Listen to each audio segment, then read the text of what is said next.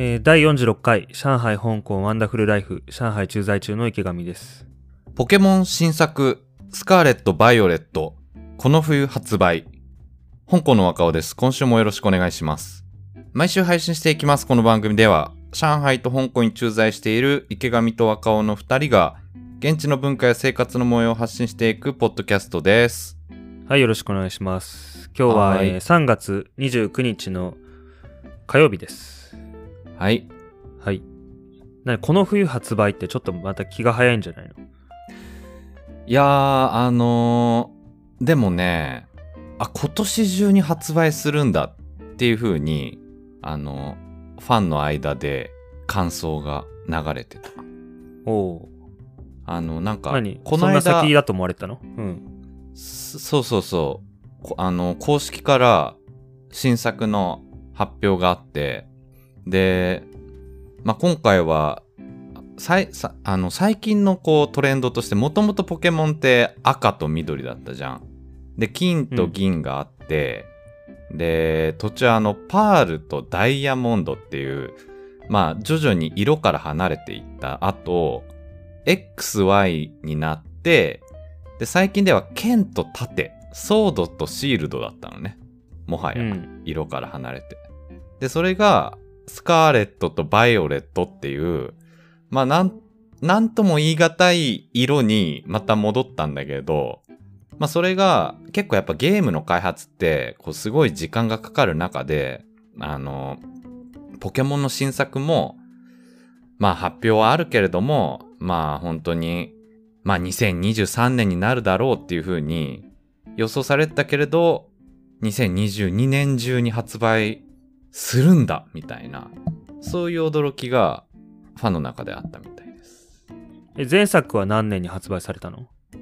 前作ちょうど2年前、あ、違う、3年前かな。2年前か3年前ぐらいに発売されて、で、あの、やっぱりナンバリングタイトルで言うと、FF なんかは、もうこう、前は7とか8とか、だから何年前あれ ?20 年ぐらい前は、2、3年スパンぐらいで新作出てたんだけど、だんだんだんだんこう、あの、作るのに時間をすごいかけて、で、まあその分こう、グラフィックとか作り込んで、例えばなんか7年ぶりの新作発売とか、そういう風にこう、年数も長くなるし、なんかこう、ハードルもどんどん期待とか含めて上がっちゃってってるような、そんなこのゲームのあの状況あったと思うんだけど、結構ポケモンって、あの、むしろ、まあ、クオリティも維持してるんだけれども、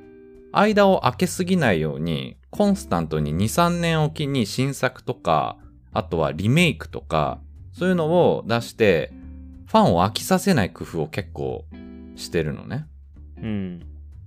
まあ、俺はね、だからその、神戸時代だよね。神戸時代、10年前ぐらいに XY っていうあの 3DS のポケモンをすごいやってて、まあそれやったっきり、あのしばらくやってなくて、その最新作のソードシールドも、やってないんだけど、まあなんか新作が出るってことで、で、今回はなんかオープンワールドの、ポケモン初のオープンワールドの新作になるみたい。オープンワールドって言ったら、その自由に街を歩けて、自由に行動できると。一本道のストーリーじゃないっていう、そんな感じ。そんな感じなんだろうね。まあ俺もオープンワールドって正直あのよく分かってないんだけどなんか、あれだろうねゲームの世界をこうまるで現実世界を歩くようにあの、まあ、全てがこうつながってる中で進めていくようなそういうスタイルってことなんだろうね。うん。なるほど。今までのポケモンはさ、いわゆる RPG 的なドラクエみたいな感じでしょ？きっと。うん。うん。違う？そうなのか？わかんない。XY はどうだったの？まあでもそうだね。ポケモンってやったことあるの？池上。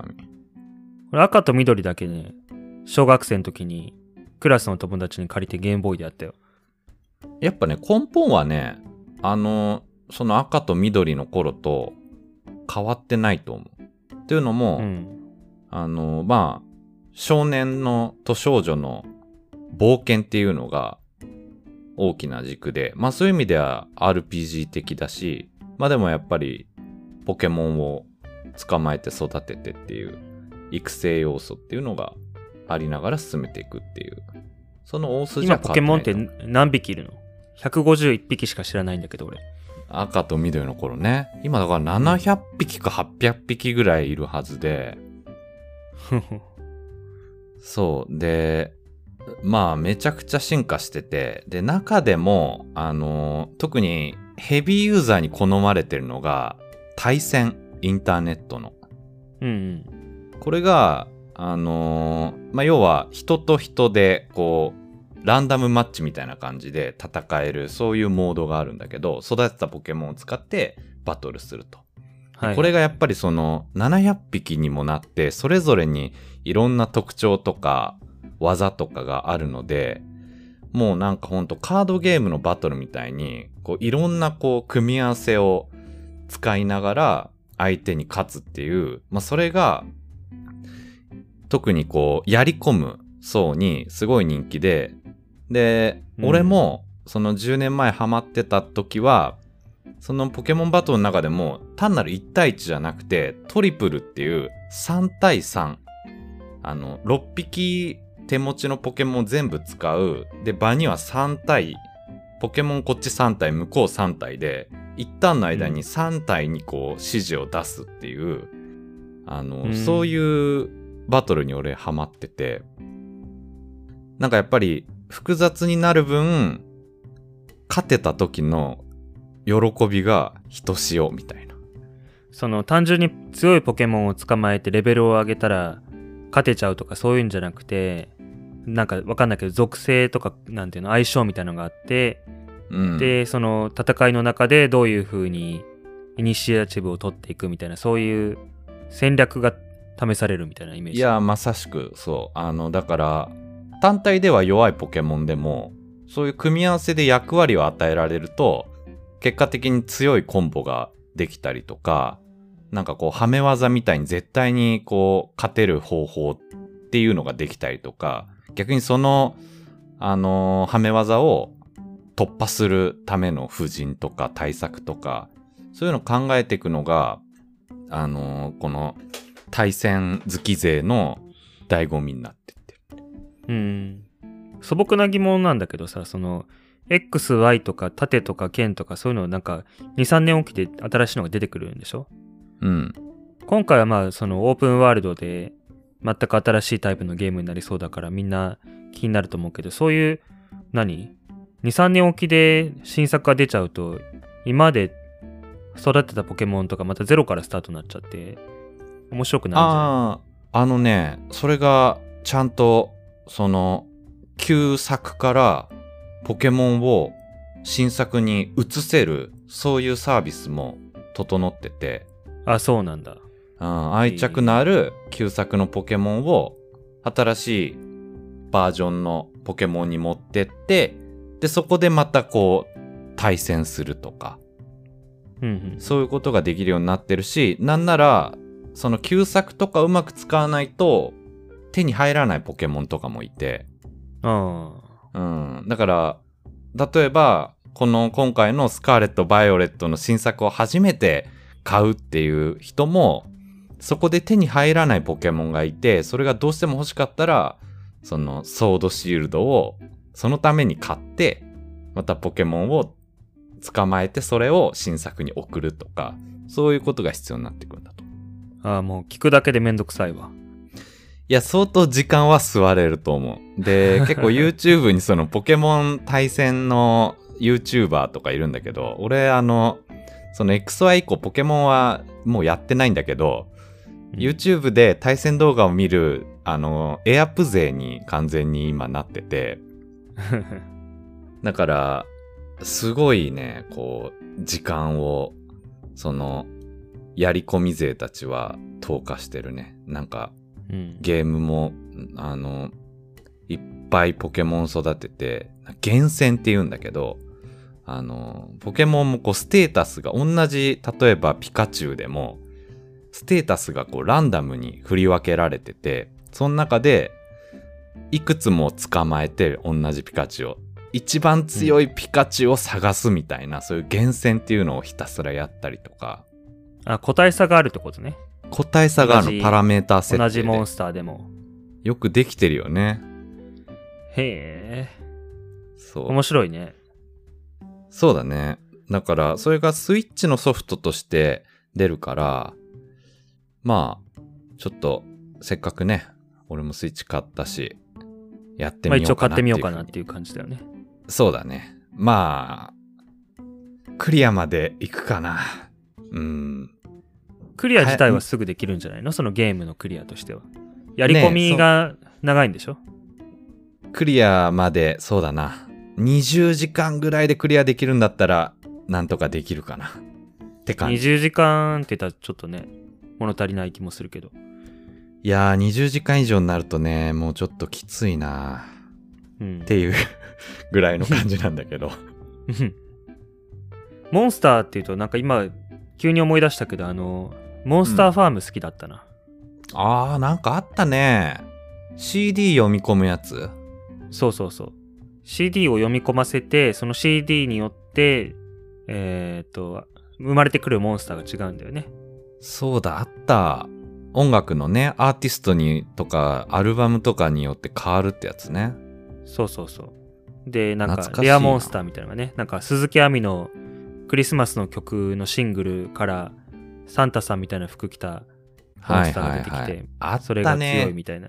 ホワイトキーかなんかだね。ホワイトキー鈴木亜美が主題歌歌ってたんだよね、確か。うん。そうそう。鈴木亜美は今なんかあれでしょ？あの、YouTuber になってるんでしょ？辛いもの食べる。辛いものを食べる YouTube チャンネルやってるんじゃなかったっけ？あー、なんか確かに辛いもの好きタレントみたいに。あ、違う、それ鈴木ランランだわ。鈴木違いだわあ鈴木。鈴木ランランはあもの、ポンキッキーのお姉さんだね。だいぶ懐かしい名前出てきたな。安室奈美恵と一緒に YouTuber なの？確か。いやでも鈴木亜美もなんか辛いもの好きタレントになってたよ。あ、本当に？鈴木亜美なのかな？いや、鈴木ランランだと思うけどね。鈴木、鈴木亜美はちなみにね、あの、地元が俺一緒で、神奈川県なんだよね、鈴木亜美。うん。で、なんか、どうやら割と近所に住んでたっぽくて、なんかの、俺あの、高校生の頃、中高ぐらいの頃、鈴木亜美のファンだったんだけど、あの、なんかね、その、特典の CD かなんかの特典の DVD で鈴木亜美がふるさとを散歩するみたいな企画があってそれであのまさに近所を歩いてた。あと近所の高校とか。母校っぽいんだけど、鈴木亜美同じ学校というわけではない？同じ学校ではない。うん。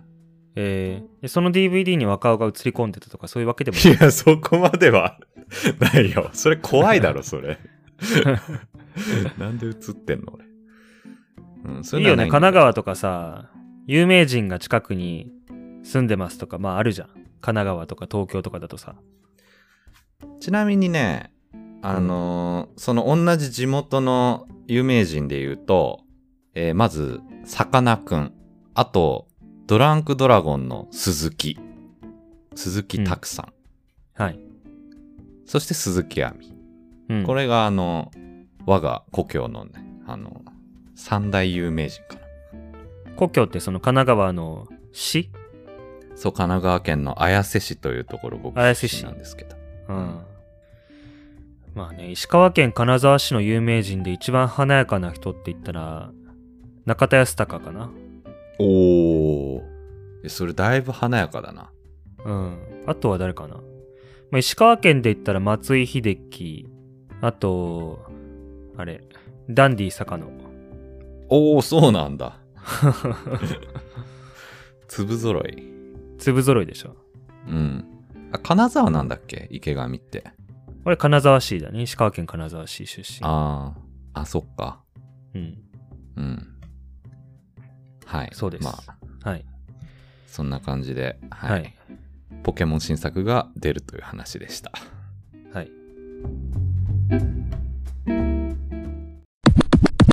どうすか？この一週間は。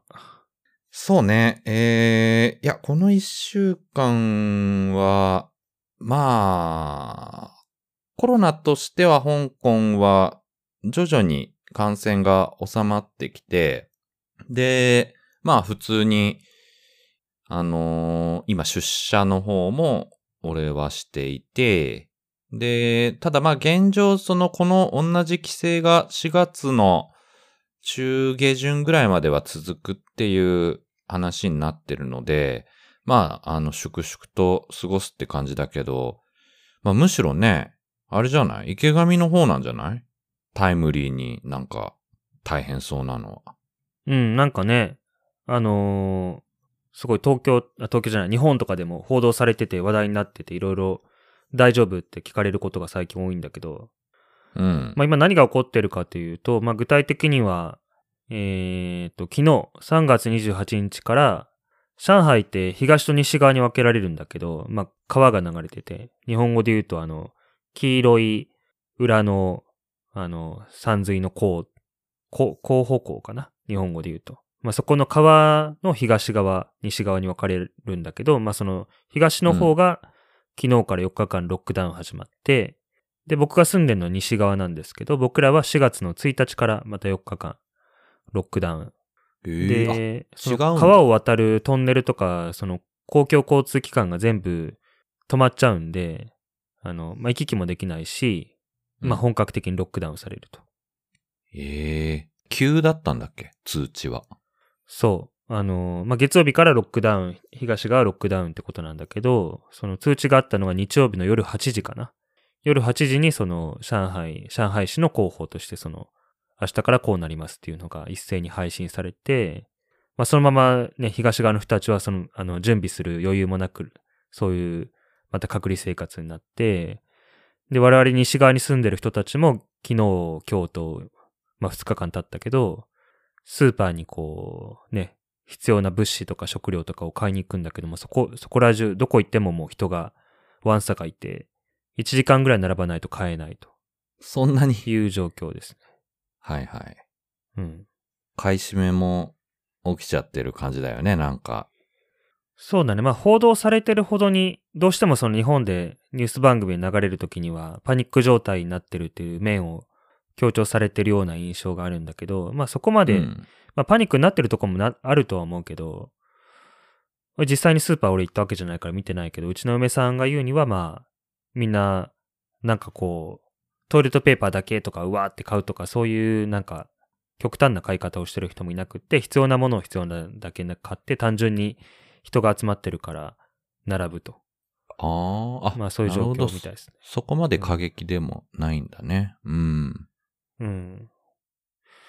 まあ、もともとその、まあ昨日からロックダウンってことなんだけど、もともとその、すごく感染者が増えてきてるっていうことで、まあ気をつけましょうっていう話でもあったし、飲食店とかはそのイートインができなくなってたりする場所も多かったから、うん会社、も出勤してる人も少なかったし、こうなる前から結構、その、まあロックダウンとまではいかないけど、もう平常の暮らしではなかったので、もういっそのこと、こうやってみんなまとめて出られないようにしてもらって検査してくれた方が終わりに近づくんじゃないかなと個人的には思うんだけどね。うーん。なるほどね。うん。そう、だから、まあちょっと繰り返しになっちゃうけど、一斉に今回封鎖、封鎖処置ってことなんだけど、その、えーっと、その団地団地でそれぞれの判断というか、その、なんとか街道、なんとか街道ってこの、エリアが区切られてるんだけど、なんていうのかな。その、地域ごとの管理されてるエリアというのかな。そこで、それぞれがその封鎖してたり、PCR 検査してたりっていうのがもう先週から続いてるから、うん。うん。まあ、それがずっと続いてるっていう感じだね。あーでも池上のいるその西側のエリアは、まだロックダウンが先ってことなの？金曜日からだね。4月1日から。じゃあ、その、池上自身は、この何日かっていうのは、その、ずっと家にいるわけでもなく、それが強制されてるわけでもないって状況なの？まあ、推奨はされてないけど、出かけることはできるし、だからスーパーにもみんな行くんだけど、事務所とかね、その人が集まるビルなんかは、あの、チェックが厳しくなってて、例えばうちの会社のビルだと PCR 検査の陰性証明を提示しないと入れないってことなんだけど、その陰性証明がね、毎週毎週、この日以降の陰性証明っていう風に更新されていっちゃうんですね。あー、めんどいんだ。うん。で、まあ、受け直さないといけないんだけど、あの、まあみんな PCR 検査してるから、結果もすぐに出ないし、で、ね、受け、受けられる場所も限られてきてるから、まあもう、えー、今日からまた在宅勤務再開してますね。あー、じゃあ、ロックダウンしてない東側だけど、もう、まあ、あんまりなるべく、こう、外出は控える生活に、もうすでに突入してるってことね。うん。その無症状感染者が、昨日時点でもう4000何百人とかになってしまってて、中国うん本土の感染者数の多分半分ぐらいが上海になっちゃってるんだよね、今。あうん。ー、どんどん増えそうだね。うん。で、まあそうなってくるともう無無症状の人とね、すれ違うだけでも、あの、行動が制限されちゃうんで、まあもともと制限されるんだけど、あの、まあ陽性ってことになってしまったら、実際にそのコロナにかかることの怖さよりも、なんか野戦病院みたいなところにね、連れて行かれるんですよ。感染すると。無症状でも？無症状でもそうだと思うよ。マジか。うん。でもベッドだけがこう、展示場みたいなところにこう、臨時的に置かれてるところにわーってこう、連れて行かれて。環境悪、なんか。ねご飯もどんなん出るかわかんないし、携帯の充電もできるかわかんないし、言葉も通じないし、やばいね。監禁みたいな感じだね。うん。いつ出てこれるかもわからないから、もう怖くて出歩けない。あー、そっちね。その、コロナの症状自体よりも、そっちの、もしかかって移送された場合の環境の方が心配っていうね。うん。でね、先週ぐらいにね、明日からロックダウンだみたいな、その、デマが、デマが流れてたんですよ。まことしやかな。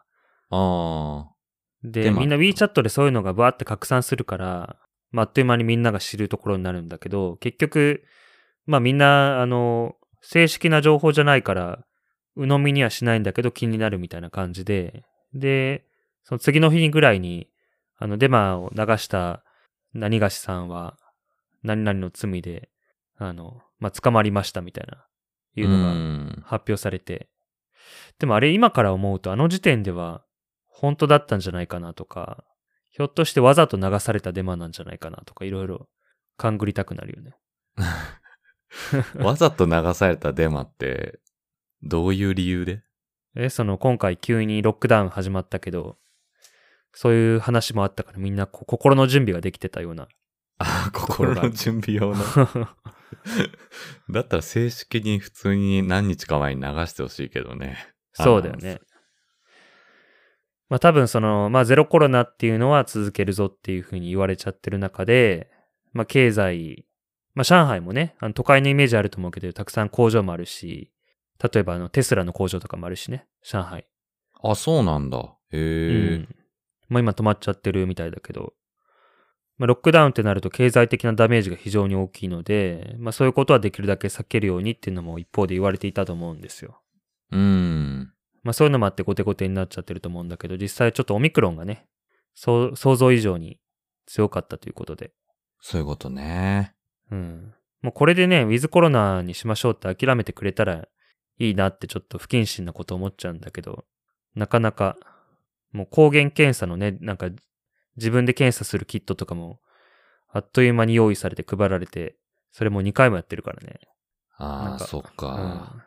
だうん。から、あくまでも本気でゼロコロナは目指してるみたい。どこうでん。諦めるかだよね。香港の場合だと、最初は頑張ってゼロコロナやってたけど、まあ、急激に増えて、1日1万人とか超えて、この狭い香港で。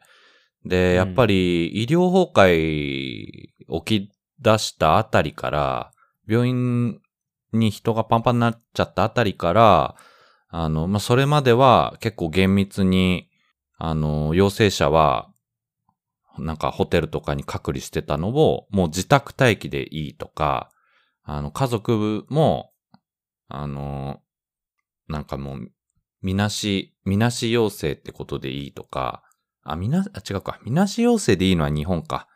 あの、とにかく、香港も、当初のルールよりかは、少し緩やかになってたんだよね。だから、うん。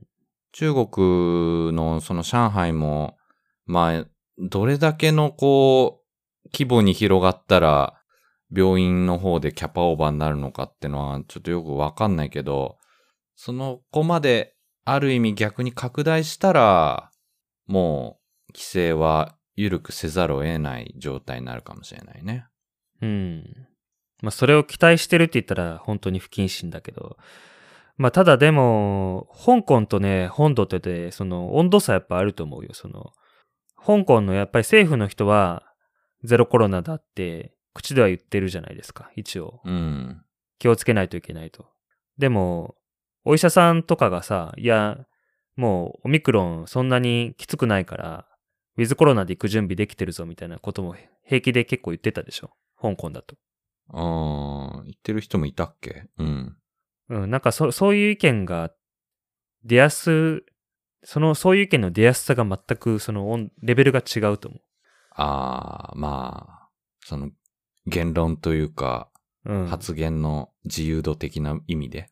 発言の自由度と言ってもいいかもしれないけど、もうゼロコロナっていう風になってるから、それが成功して中国は他の国を引き離したんだっていうか、この政権がうまくいってる一つの証拠だみたいな言い方をしてきちゃってるから、ゼロコロナはやめましょうとかも、誰も公には言えてないと思う。ああ、とことんゼロコロナでやりきらないといかんっていうことになってるわけね。うん。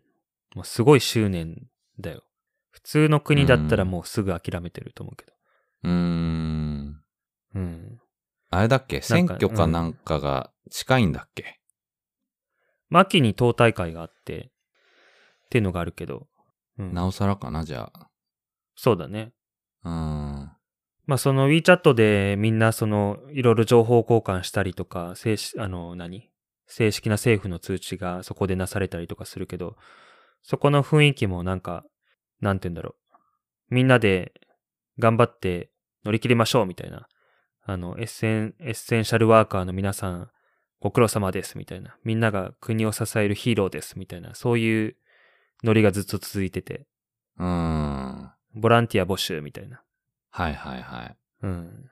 まあ、ちょっとした非常事態にはなってる感じですね。まあ、どうなるかだよね。結局、アメリカ、ヨーロッパに続いて、日本もね、もう、規制は緩めて、まあ、ある程度ワクチンも広まって、ウイルスも弱毒化したようなので、まあ、ウィズコロナで行きましょうっていう、そういう風潮になってってるけど、まあ、中国は、どこまで貫くのかっていうとこですね、じゃあ。うん。うん。そうっすね。こないだ、あの、本帰国した人が言ってたんだけど、今日本にいる人が言ってたんだけど、うん。中国はまあ、他の国が苦しい時にゼロコロナがある程度成功してたから、まあ中国国内にいる分には結構自由に出歩けて飲み食いできてたと思うんですけど、今日本に帰ったら、日本はもうオミクロン、まあただの風邪だよねっていうことになって、割と自由に行動できてるらしくって、いいとこ取りできてよかったって言ってたわ。ああ、確かに。いい時に滞在して、悪い時は、それぞれ違う国にいたわけだ。うん。そういうのあるよね、なんか。人によって、運のいい。い人。タイミングね。タイミング。うん。うん。あるね。うん。俺なんかもろに食らってるもんね、俺。いろいろ。ちょうどうん。来た時みたいな。うん。まあ言ってもしゃあないけどね。うーん。まあね。うん。じゃあ、しばらくはあれですか？もう在宅ワークがまた再び続きそうですか？そうですね。はい。うーんそうで、なんかネット上で面白い話あったんだけどさ、その、うん。東側ロックダウン4日間、西側は次に 4, 4日間ロックダウンなんだけど、西側で今暮らしてるひ、暮らしてる人が、その、切り替わる瞬間に川に飛び込んで、泳いで東側に渡ったら、また東側で自由に暮らせるとか言ってる人がいて。いいとこ取りパターンじゃん、それ。まさに。一つバグを見つけたみたいな。政府の規制にバグを見つけたみたいな。デバッカーの仕事みたいだね。なんか、バグ発見みたいな。まあ泳いで渡ってたら怒られると思うけどね、普通に。うん。あの、つ通報されて、普通に逮捕されて終わりそうだよね。はい。そっか。つかの間の、じゃあ、あの、出社だったって感じかな。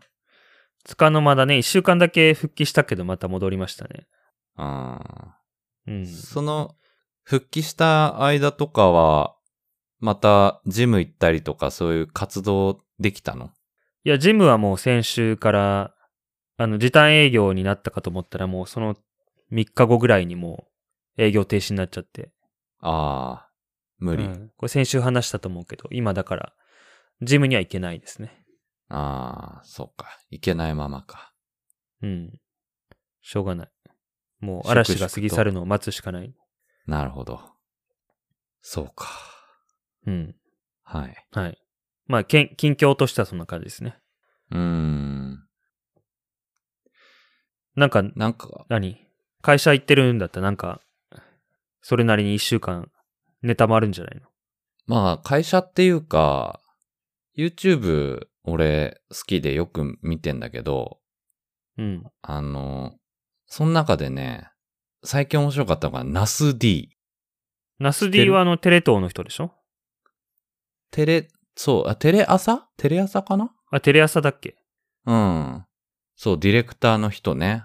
うんうん。あの人 YouTube やってて、それがめっちゃ面白かった。見たことある、ええいや、ない。そもそもテレビでも見たことない。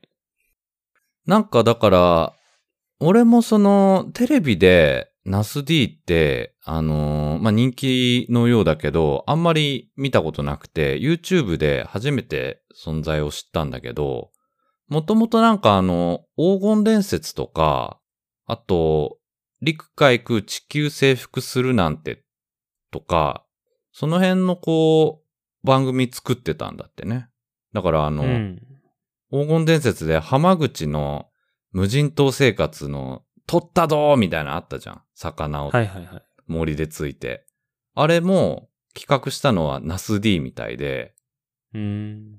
うん。要は、なんか結構そういう過酷なロケとか企画をよくやってたんだって。あとあれだ。うんあの、帰れまてんとか。だからあ演者を帰りまても、そうなんだ。そう、タレントを、にすごいこう、負荷をかけて、で、その様子をドキュメンタリーみたいに、あのー演出するっていう、そういうことやってたみたいで、で、なんかモットーがね、それでも、演者にやらせる前に、まず自分でやってみるっていうものらしくて、だからその浜口の黄金伝説の無人島ロケも、まず自分が自ら、ナス D が行って、で、無人島生活を体験するっていう、徹底したスタンスを取ってるみたい。うん。すごいね。でそれは放送されないのにね。そうそうそう。で、YouTube でもね、そのなんか無人島生活だとか、なんか南米の奥地に行って部族に会ってみたとか、ヒマラヤ山脈に行ってみたとか、結構こう破天荒というか、激しい企画が多くて、うん。なんか、あのーもうそんな、こう、過激なスタンスだから、だんだんあれなんだって。あのーもともとこう、裏方でやってたけども、だんだんだんだんこう、タレントと一緒に番組の、テレビ番組の中で、前にこう、出てカメラの前で、いろいろ、あのー模索したり、探索してる姿が、視聴者にこう、受け出して、なんだあの、破天荒なディレクターは、みたいな感じで。うん。そんで、どんどんどんどんこう、人気になってって、で、なんかその、ナス D の由来っていうのも、の、なんか、またどっかのその部族のところに行った時に、あの、現地の人たちが美容かなんかで、あの、果物かなんかをこう潰して作った塗料？入れ墨かなんかに使うみたいなんだけど、うん、その塗料を、あの、顔にナス D が塗りたくって、で、それってなんかちょっとならいい美白になるみたいなんだけど、思いっきり塗りたくったら、なんかもう部族の人がもうそれ以上はやめた方がいいっていう止めるぐらい塗りたくって、その結果、あの、なんか色が落ちなくなって、で、顔が、あの、暗い紫になってもう、あ、いくら洗っても取れなくなって、それがナスみたいだから、ナスのディレクターでナス D っていうのが由来になったぐらい、めちゃめちゃ破天荒な人らしく、うん。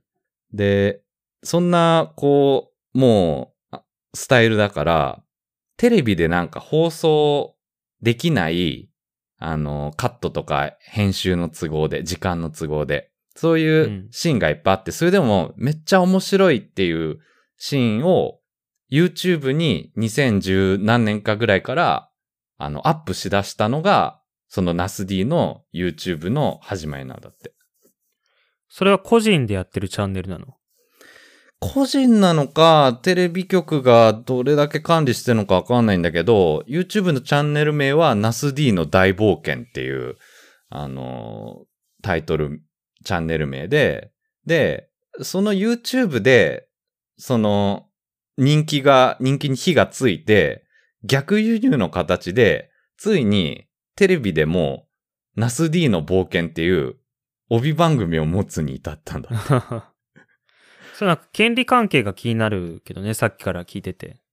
そのテレビ局の人がテレビ局の仕事として活動したのを映像に収めてるわけでしょ？うん。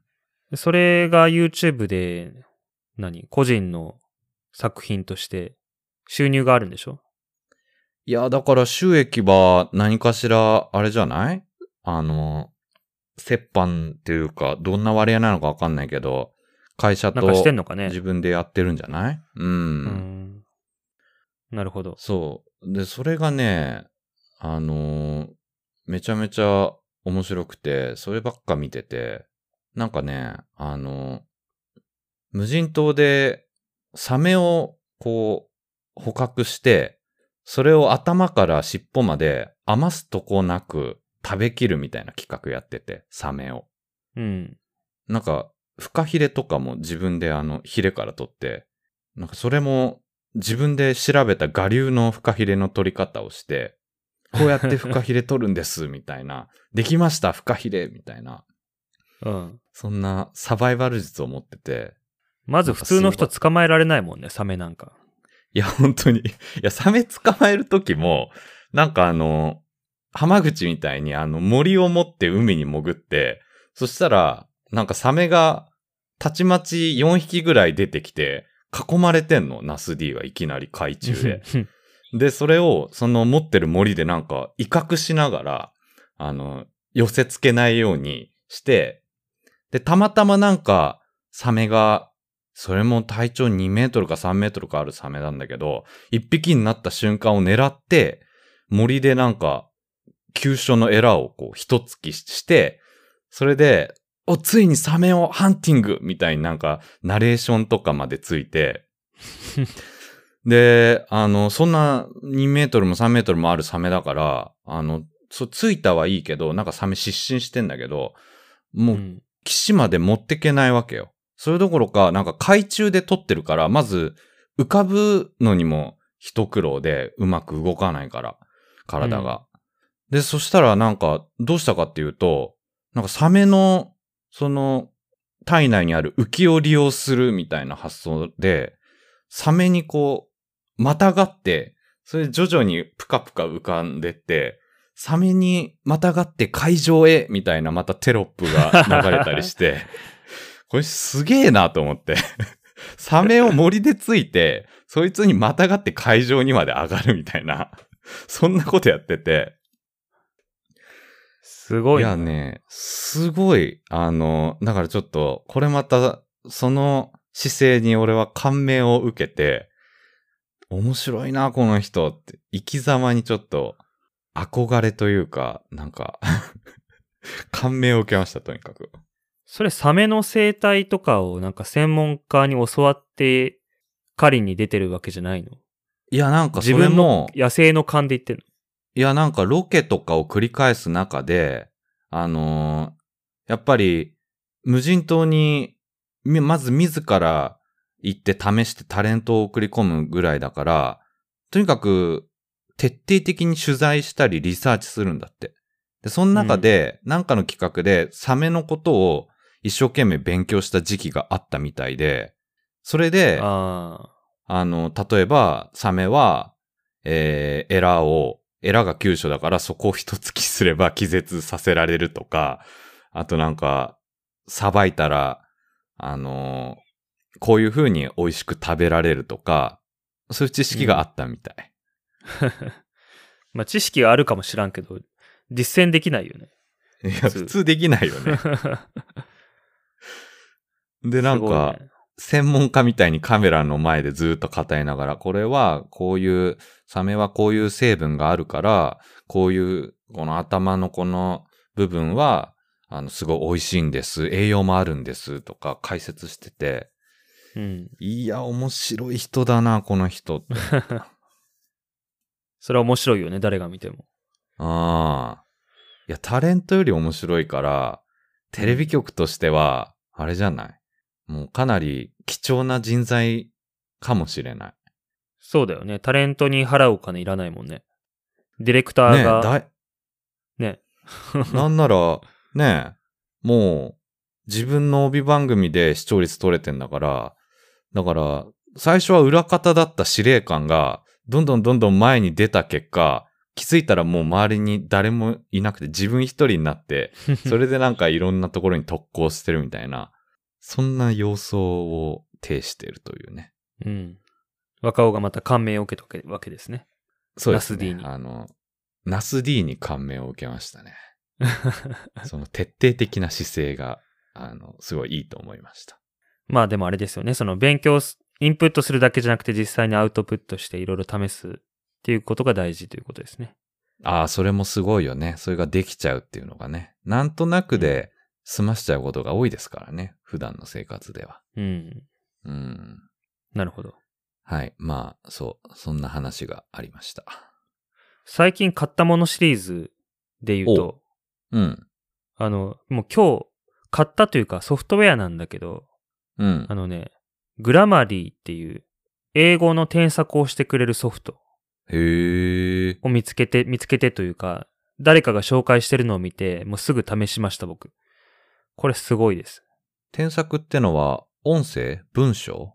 文章ですね。例えばまあメール、英語のメールを仕事で書くとしたら、このメールソフトを立ち上げて、新しいメールをこう、打ち込むじゃない、文章を打ち込むじゃないですか。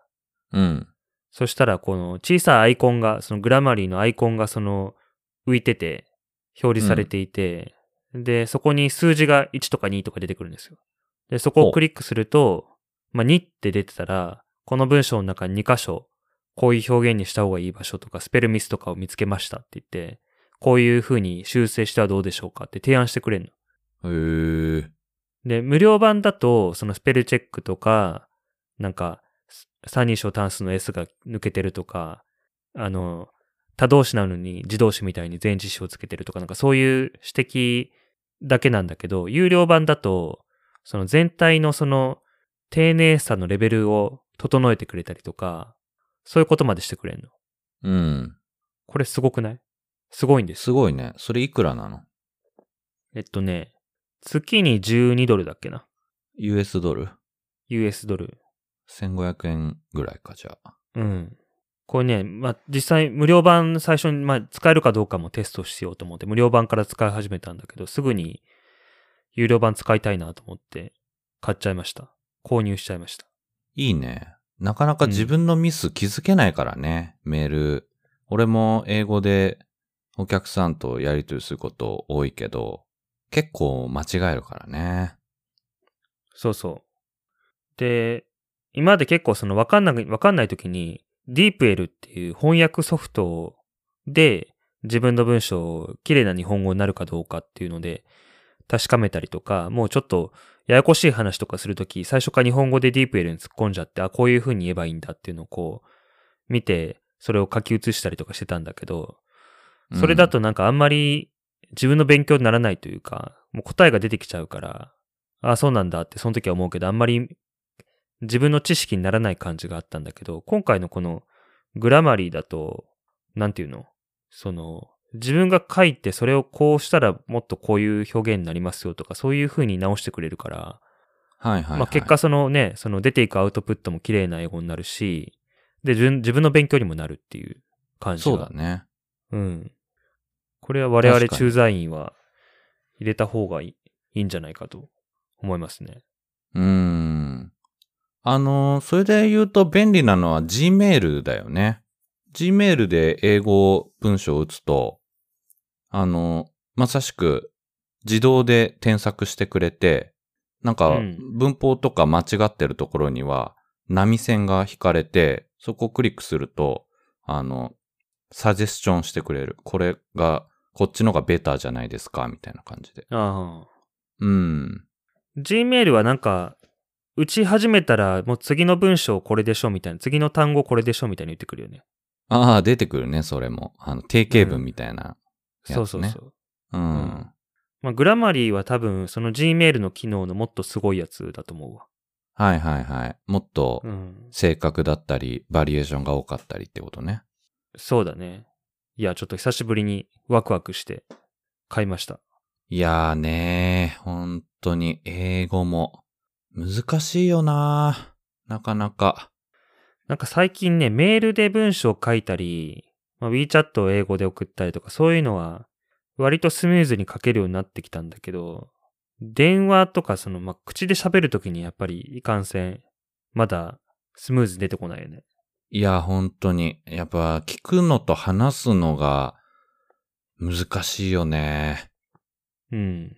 そうだね。なんかまず日本語で、まあその、そもそも日本語で考えてそれを英訳するっていうプロセス自体が本当は良くないんだろうけど、まあとにかくなんか英語で人と喋ってると、こう日本語でこう言いたいことはポンポン浮かんでくんのに、それに該当する英語が、とか英語の表現が、あの、思いつかなくて、あの、うん。それですごい苦労することが多くて、で、最近はなんか、あの、その、初級、中級レベルのその英会話のコツっていうのは、むしろその言い換え能力なんじゃないかなっていうふうに思うことが多くて、だから自分の中で日本語だったらある程度、あの、難しい単語とか概念をあの想像して喋ることができるけれども、そうじゃなくて、英語においては語彙が限られてるから、あの、この第二言、第二外国語の話者としては。だから、うん。そうじゃなくて、一度思い浮かんじゃった難しい概念とか言い回しを、いかに噛み砕いて簡単なものにして、場合によってはちょっと意味が変わっちゃう時もあるけれども、それでも、その上で自分のボキャブラリーの中で当てはめて話していくかが重要なんじゃないかなっていうふうには、最近よく思そうなんだよね。なんか、いわゆる英語脳みたいなやつで、日本語で先に難しい言葉が思いついちゃった時に、例えばその、この間雑誌かなんかで読んだのは、世界情勢、今の世界情勢についてどう思いますかみたいな。聞きたい時に、世界情勢って英語でなんて言うんだろうってなるじゃん。う。うん。それが、what is going on in this world? みたいな。その、what, what を使っちゃったら言えますよみたいな。そういうやつだよね。いや、そう。あの、それで言うと、あの、最近俺メガデスなんか知らんけどよく聞いてんだけど、あの、なんでな。メガデスよく、あの、これメタル知らない人なんで笑うのかわかんないと思うけど。若 若尾の音楽の思考を知らない人、なんでメガデスなんていう。いや、やっぱあの、なんかね、朝にね、Spotify で、こう、いろいろ、いろんなジャンルの古今東西の音楽聴くのが、やっぱり、あの、面白いなってずっとハマってて。で、うん。しばらくね、重めの音楽聴いてたのよ。それこそほら、あの、なんだっけ、池上が新譜聴いたって、リ、Limp Bizkit とかうん。を、あの、聴き始めたぐらいから、そっからね、えっとね、えー、ゴッ、 Godsmack ってバンドある？ Godsmack？Godsmack かな？ Godsmack か。うん、そう。とか、あのーリコメンドで出てきたから、それをなんかずっと聞いたりして、まあ、要は重めの曲聴いてたわけよ。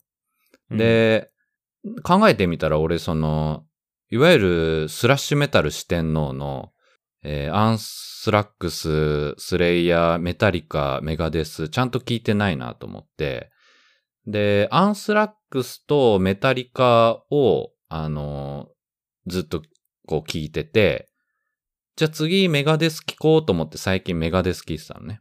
うん、で、いや、そ話が、何の話かっていうと、すメタル四天王って英語でなんて言うと思う？ビッグフォーでしょあ、そうそうそう。あ、すごいね。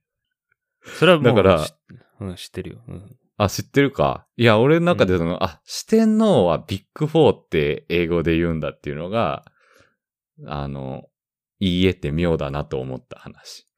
あの、俳優の谷原章介さんいらっしゃるじゃないですか。あの、男前の。うん。うん。あの人結構メタル好きで、いや、ビッグ4は実はビッグ5なんですよって。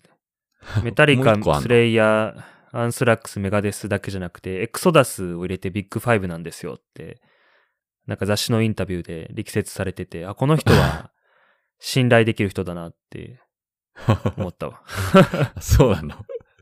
それは賛成の意ということですか？賛成。まあ、 Exodus がどうこうっていうよりは、なんかその、そう言いたくなるその熱量がメメタルの人だなっていう。ああ、そうなんだ。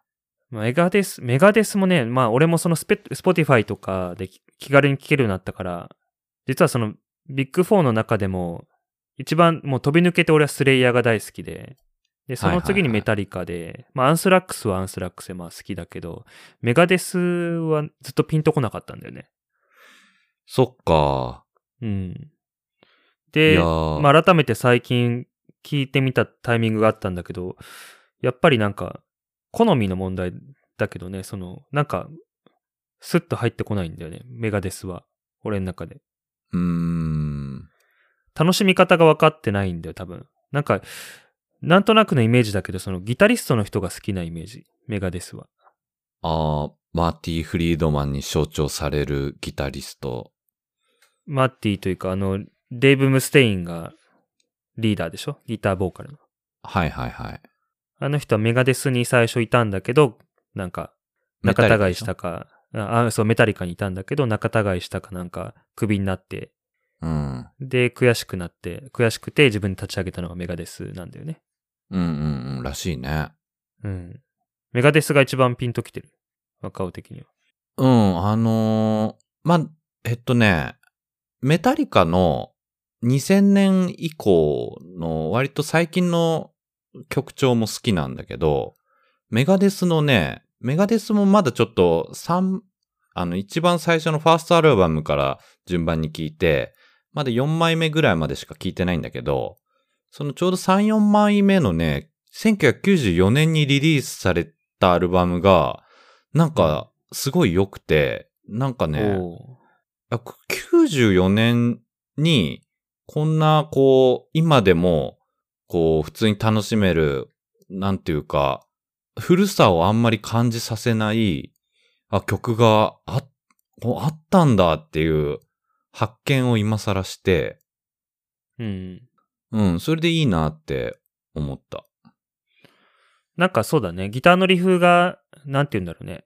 あんまり、まあメタルだから当然そうだといえばそうなんだけど、あんまりロックっぽくないというか、現代的なリフというか、なんか無機質ね、な、ちょっとおしゃれ、おしゃれだけど無機質なというか、なんか言葉で難しいけど、凝ってるリフが多いよね、メガデスは。うん、そうそう。だから、その古さを感じないっていう点がね、新鮮だったよね。あと、あれだね、そういえばなんか、一緒にさ、ライブ見に行ったよね。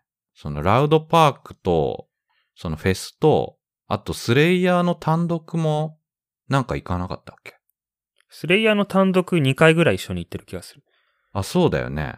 うん。あのー、新木バスのスタジオコーストとかね。はいはいはうん。い。行ったよね。懐かしいね。行った行った。うん。ラウドパークの時スはラウドパークで見たんじゃない？一回。いや、多分そうだよね。メガデスと、アンスラックスもなんかいいなかった。アンスラックスもいたと思いたよね。う。うん。うん。いや、もうああいうのをちょっとまた味わいたいけど、もう随分遠ざかっちゃったよね。うん。ライブ的な意味でね。今はね。そうそう。うんう。ん。うん。まあ、 Slayer が大好きだ。あでも俺最近ね、あの、ちょうど、 Metallica のね、 St. Anger ってあるじゃん。ああ、そうそう。あれが俺好きで。うん。あの、俺らが多分高校生ぐらいのアルバムだと思うんだけど、2000年ぐらいちょうど。はいはいはい。うん。かなかな？その、スラッシュメタルというよりはその modern heaviness とか nu metal にちょっと寄ったというか、ギターソロとか入ってなくて、うん。ヘビーなアルバムだと思うんだけど、あれが当時、メタリカファンから酷評されてたと思うんだけど、やっぱり俺ら世代結構あれ好きだよね。あれをその久しぶりに聞いたらやっぱりすげえかっこよくて、最近セイントアンガーばっかり聞いてた。い筋トやー、レ中に。そうだよね。だから、ちょうど世代的にこう、いろんな曲を聴いてた高校生の頃の、やっぱり曲調とかトレンドも踏襲してるんだろうね。だからその、いわゆる世代1個2個上のメタルとは、まあ違うっていう部分が、その、本来のファンの人たちからしたらその違うっていうことが、あの、気になったんだろうけど、むしろ俺らぐらいの世代だと、変わった、メタリカのその音楽性が変わったっていうことの方が、むしろしっくりくるっていう、そんな世代的な差があるんだろうね。だから俺もそう、まさにさっき言ったメタリカの新しめのアルバムが好きって言ったのは、セイントアンガーは、あの、好きで、まあもちろん昔の曲もいいんだけど、なんか、かっこいいよね。うん。ね。聞いてて全然多分今のライブでやってくれてないと思うけどね。未だにファンの受けが悪いんだと思うわ。うん。ああ、そうかもね。うん。いや、いいよね、あれね。いやー、そうそう、いいね。うん。だから、あれだな。め、えっと、 Megadeth を一通り聞いたらちょっと Slayer をまた聞いていきたいと思っております。 Slayer もね、その、 Diabolus in Musica っていう5枚目のアルバムかな？が、ちょうどその、 St. Anger とかと同じ世代のアルバムなんだけど、ちょっと modern heaviness 寄りというか。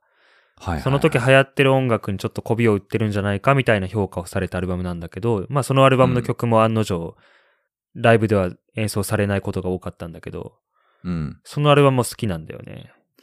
いやー、なんかだからその、往年のバンドが、こう、媚びを売り始めて、ちょっとこう、キャッチーなリフとかメロディーにした方が、結構こう、ハマったり、あと、販売数的には伸びたりするってパターンあるよね。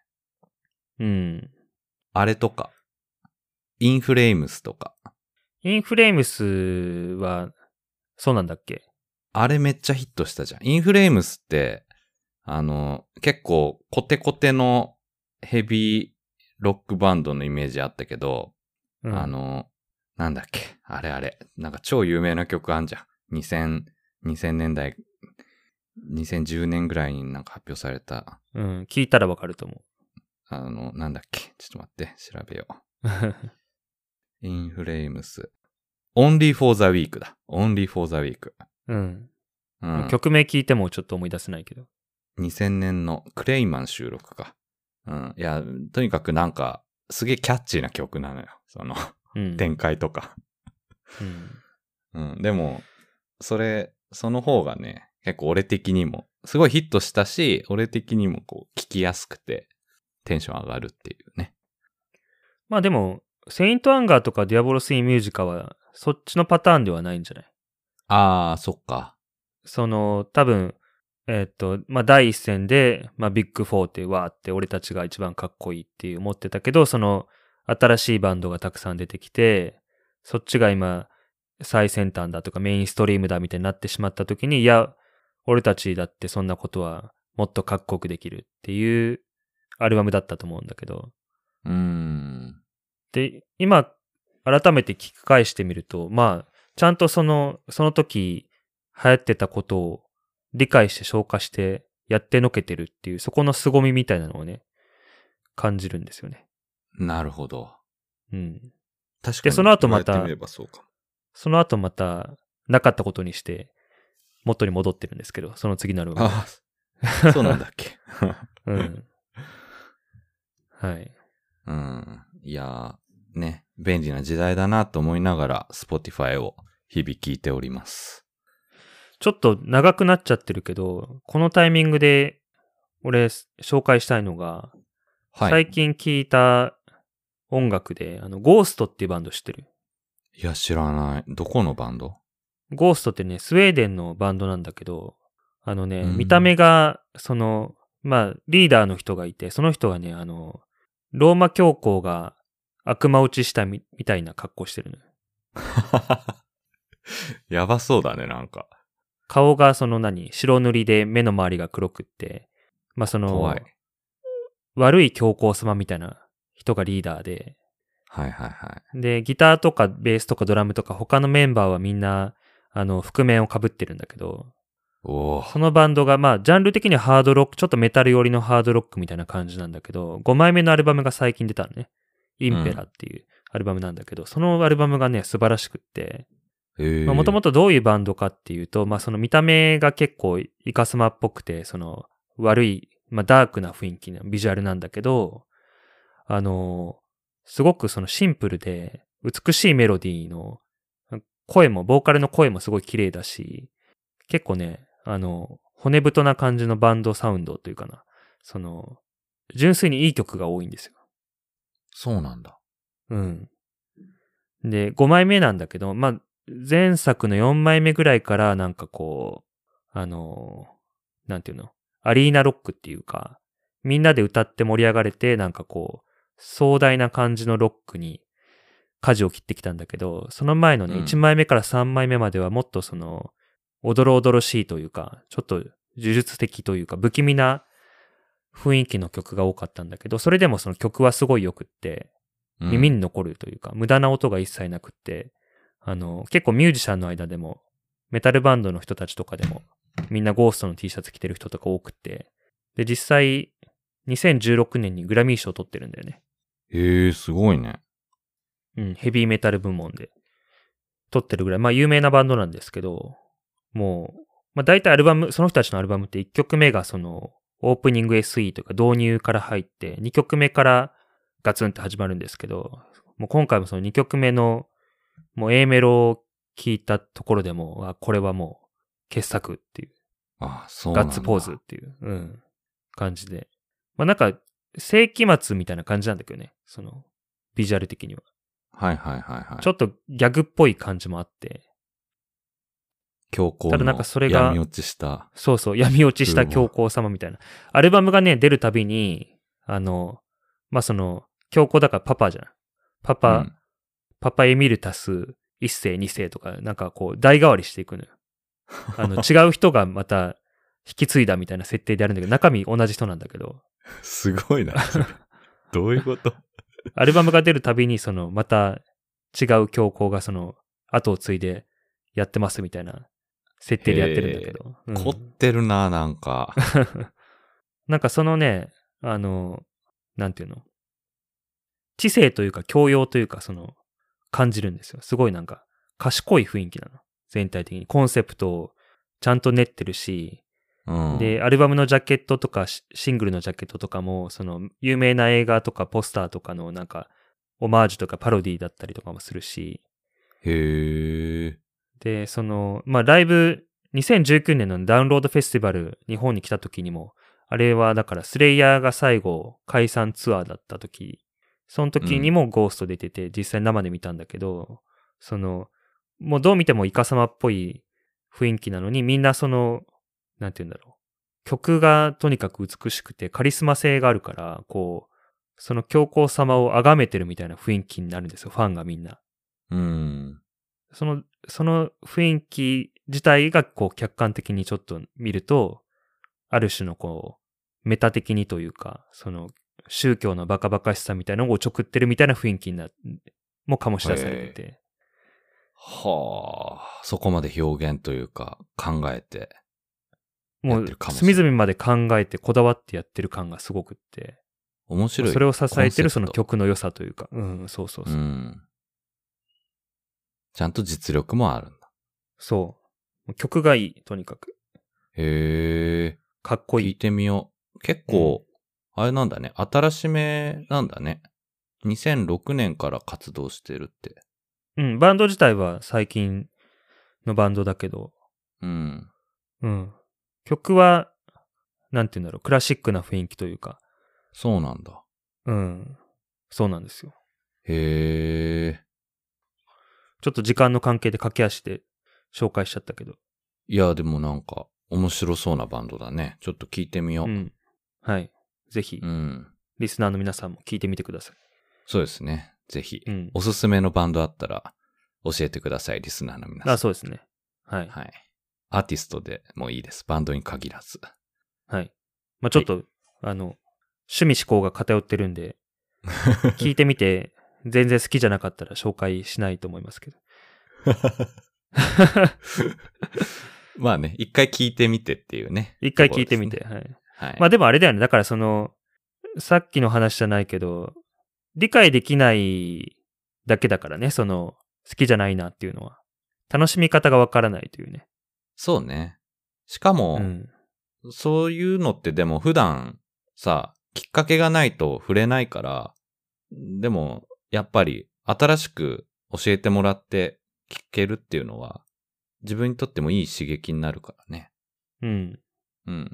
そそう、だからメガデスもちらっと聞いてみて、やっぱりあんまりだなって思ってまたやめちゃったけど、その、楽しみ方の回路が自分の中に構築されてないだけだから、なんかこう気づいたら、その瞬間に全部かっこよく聞こえるとかね、そういうこともあるだろうから、ままた聞いてみようかな。うん。つながってね、自分の中で。あるかも。うん。うん。はい。はい。そんな感じですかね。そうですね。はい。